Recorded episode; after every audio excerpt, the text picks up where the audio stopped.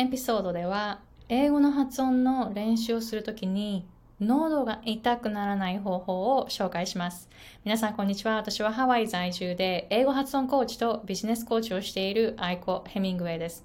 Hey guys, it's Aiko. I'm an American English pronunciation coach and business coach based in Hawaii.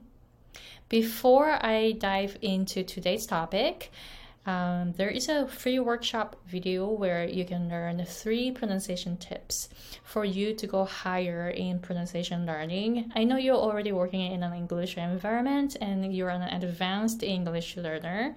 So, in order to go to the next, next level, you don't want to do the same thing that you've done. What you got here won't get you there, right? So, you need something different in order to go higher. So, I am sharing three high level tips in a free workshop video where you can get it in the description box. And I'm focusing on air, vibration, and energy. Energy is like momentum, how you move your energy. So I'm focusing on the dynamics of the English pronunciation, and I don't really talk about the tongue position or the mouth shape in the video. You know, like I used to learn. Um, linguistics, phonetics, and I learned all the mouth shape and tongue position, but I wasn't able to go to the English sounds. I still sounded like I was speaking Japanese when I was actually speaking English, and I was wondering why. And now I figured out that I was lacking the dynamics of the language. Languages are alive, sounds are alive, so as pronunciation, right? So you want to have the vibrant pronunciation, and it is about the air vibration and momentum. So I'm talking about those three tips in a free workshop video. This is free. I totally, totally see that I can charge for this, but I want you to learn those three tips. And this is only for advanced English learners who are Japanese and working in an English environment only. So if you don't understand what I'm saying right now, this is not for you. 私が今英語で説明したことが、えー、8割くらい理解できている方を対象に、そのレベルの方を対象に、えー、 ポイントをシェアしていますので、上級者がさらに上に行くポイントを紹介しています。私も、あの、もうガチガチの日本語アクセントからスタートしましたから、本当に。しかも23歳で。そこからも全然英語はわかんない状態で、で、どうやって、その、学問の、その、なんていうんですかね、学問の域から出ることができたかっていうのを、この無料のワークショップの中で紹介しています。で最後まで見た方には特典ボーナスがあるので、ぜひ最後まで見てくださいね。Alright, so today's topic. Um, 発音の練習をしているとき、英語の発音の練習をしているときに、喉が痛くなるっていう方。英語の発声になってないってこと？英語のその発音になっていないっていうことなんですね。で、その、えっ、ー、と、まずはどうしてそれが英語の発声ではないかっていうのをまずは紹介して、じゃあどういうふうにしたら喉を痛めないで発音の練習できるようになるかっていうのを紹介しますね。まず、あの、日本語を話すときと英語を話すとき、喉へのダメージが全然違うんですよ。で、2年くらい、そうですね、2年くらい前に、あの、ちょっと風邪をひいたときに喉が痛くなって、で、あの、喉が痛くなっている状態で、日本語を話すと、喉がもう一気にやられてしまって、もう本当かすれ声になってしまったんですね。で、喉が痛い状態で英語を話しても、あ、英語を話したら、英語はずっと話せたんです。かすれ声にならならかならなかったんですね。で、そこで気がついたのが、喉が痛くなるっていうのは、負担がかかっているっていうこと。で、それプラス、日本語の発声になっているっていうこと。だから、日本語を話すとき、私も今は、その、英語がもうだいぶその、英語の発声になってきたので、日本語を話すときと英語を話す時のその喉へのダメージが全然今は違うんですよね。でそれがあの、まずは風邪をひいてその喉がイガイガしている時にすごいなんか顕著に出てくることなので、もし皆さんもこの先ですよ、えー、ちょっと喉の調子が悪いな、イガイガしてるなっていう時に、日本語をまずは話してみて、喉がどうなるか。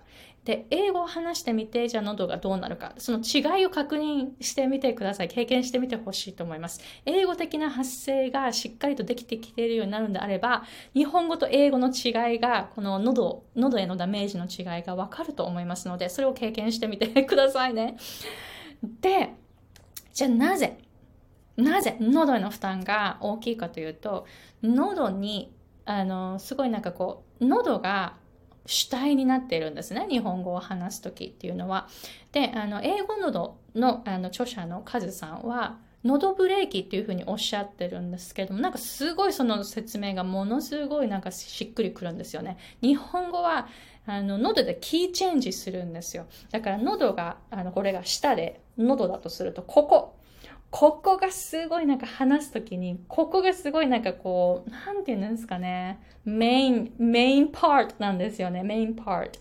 だから、すっごい負担がかかる。日本語って地声で話さないじゃないですか。英語は地声です。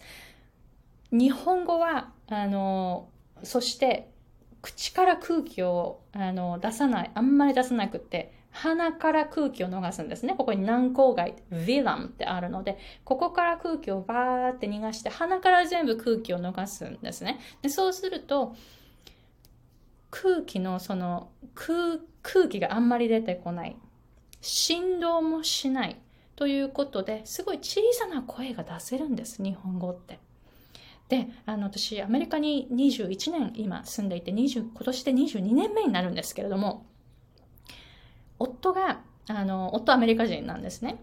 で、あの、今はそんなに、あの、行けないですけれども、映画館に、あの、ずっと前、本当あの、知り合ったくらいの時に、映画館にいた時に、夫がこう、映画館の中で耳打ちをしてきたんですよね。あの、映画館だからすごい静かに話さないといけないじゃないですか。その耳打ちがめちゃめちゃ空気が、なんかこう、ふわふわふわ、振動もすごい、ふわふわ、これ小さな声なの？みたいな、映画館でこんな大きな声出すってすごいびっくりしたんですよね。で、ああ、アメリカ人って小さな声話せないんだと思って。いや、でも本当にそうなんですよ。だから夜とかちょっと小さな声で話をするとか、あるじゃないですか。その時もめちゃめちゃ声が 響く響く。だから、英語っていうのは小さな声を出すっていうのがなかなか難しい。でも日本ってすごい小さな声が求められるじゃないですか。あんまり大きな声であの話したりとかしないですよね。で、日本に住んでいたら小さな声にしないと大きな声だとすごい注意される。英語は大きな声だったらいいんです。大きな声はウェルカムです。小さな声だとめちゃめちゃ嫌がられるし、小さな声だとすっごいなんか注意されるんですね。だからまず文化の違いがあって、で、日本語を話すときはだから喉でこうやってここで、あの、カズさんがおっしゃるように、ブレーキをかける。喉でキーチェンジする。ここであの空気とか振動が出ないように調節するんですね。だから喉への負担が半端ない。本当に。私もにあの日本語話してるとすごい喉がすぐ痛くなるから最近は英語の方に発声を寄せてきたから日本語を話していてもちょっとこう喉へのダメージが以前のような感じにはならなくなってきたんですね。で、じゃあ英語は英語は喉へ喉への負担って本当になくってどこに空気がパッていくかというと下のど真ん中。手話のうっていう字。う、う、うう、う、うっていう手話の音ありますよね。う、う、う。あれって本当に下のど真ん中で発音するすごいニュートラル、自然な音なんですね。だから空気はスルリとここに抜けてくるんです。で、やっぱりあの日本語はやっぱり喉がなんかこう、ここでなんか一旦切り替わるっていう感じがするんですね。例えば何かあの言いたいことがすぐすぐに出てこないときは、喉まで出かかっているっていうふうに言いますよね。ここ。だからここがやっぱり、なんて言うんですかね、切り替わる場所なんですね。じゃあ英語は英語は喉まで出かかっているっていう表現は tip of the tongue って言います。on the tip of the tongue ここです。下なんです。下。英語のそのキーチェンジっていうか、なんて言うんだろう。切り替わるポイントは下なんです。だから喉はスルリと空気をこう流して、ここに持っていかないといけない。で、アメリカ英語の場合は本当真ん中、下のど真ん中がそのポイントになります。それをすると喉への負担が本当にないんです。でも、まだそれをしないで、ここで、あの、いろいろこう、ここがまだ喉が切り替わっているポイントになった状態で発音の練習すると、もうめちゃめちゃ、あの、喉への負担が、あの、ありますから、喉ダメージしないようにしてみてくださいね。喉大切にしてくださいね。えー、なので、その時の発声のそのポイント、っていうのはいくつかあるんですけれども、ちょっとこう効果的なものを紹介しますね。それは口笛の時の発声で英語を発音する。で、その発声を意識して発音練習、英語の発音練習すると多分喉は痛くならないと思います。それでもまだ喉が痛くなるということは、まだあの喉のこの負担が取れていないっていうことなので、また違ういろんなものをやっていったらいいと思うんですけど、まずはこの動画では1個紹介しますね。口笛の時の発声。口笛の時の発声って、口笛を吹いてみてくださいね。喉をちょっと観察してみてもらえますか？喉への負担一切ないですよね。喉をガッて開いてるわけでもなければ閉じてもいない。自然な状態？で空気が通ってるのもそんなに意識していないはず。その状態で英語を練習するとすっごいその喉への負担がなくなります。喉が痛くならなくなります。ちょっとそれを意識して、えー、口笛をするとき、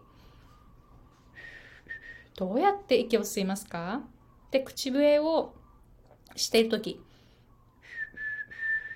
どうやって体が発生しているか、その体、その特にみぞおちのあたりとかお腹のあたりがどういうふうに動いて空気を送っているか、多分押し出していないと思うんですよね。押し出さない。えー、そして、え、すごいなんか自然な感じ。だけどちょっとこうお腹が張っている感じ。で、そんなにガッて出さないですよね。安定させて細い息で発音していますよね。その感じで英語の発音の練習をしてみてください。そうすると、喉へのダメージが消えます。ちゃんとできていたらですよ。まだそれでも喉が痛くなるということはまだあの英語的な発声になっていないので、えー、また違う方法とかを探していったらいいと思うんですけれども、まずはこれからやってみてください。口笛。口笛の発声を、あの、こう、観察して、その感じで英語を発音する。そうすると、そんなに頑張んなくても、空気もめちゃめちゃ出るから、空気と振動がめっちゃ出るから、あの、すっごい響く音になっていくんですね。響く音になっていったら、あの、ここ、あの、あの自分の意識ってこの、今、体の中に入っていますよね。その時に目をつぶって、英語とかを発声すると、あの、発音すると、この辺、この辺、この辺かな？この辺とかがすごいなんかこう、響く感じがするんですよ。だから目をつぶって発声の練習とか、あの英語の練習とか、発音の練習とかすごくいいんですよね。えー、だからここ、この辺がすごいなんか振動するなっていうのと、口からめっちゃ空気出てるわっていうの、この2つを意識しながら、えー、練習していくと、喉への負担っていうのがなくなると思います。なんかよくの喉をこうガッて開けるとか、そういう必要ないですからね。口笛吹くときに喉ガッて開けます。自然なまんまですよね。ギューってならないし、ガーって開けないし、とにかくもう自然な状態、これを目指して英語の発声の、あの、英語の発音練習をしてみてください。そうすると、あの、無駄なダメージが取れていきますので、あの、本当に喉は、喉は大切にしてくださいね。すごいあの、あの、枯れないように、ダメージがいかないようにしてみてください。で、えー、快適にあの苦しくならないように、えー、英語の発音をあの発音練習をしてみてくださいね。Right, so please let me know if you have any questions. And I am sharing three high level tips in a free workshop video that I just mentioned in the earlier um, uh, in the in the video earlier, and you can get it in the description box. So check it out because I shared so many small did like so much information in there. I focused on the air vibration and momentum in the video, but I added more information for each point. So you can learn so much in this video. And when you signed up, for it, you can watch it for the next nine days. So please, please watch it until the end within nine days and watch it until the end and get the bonus that I am giving you at the end of the workshop video. All right, so thank you very much for watching and see you guys later.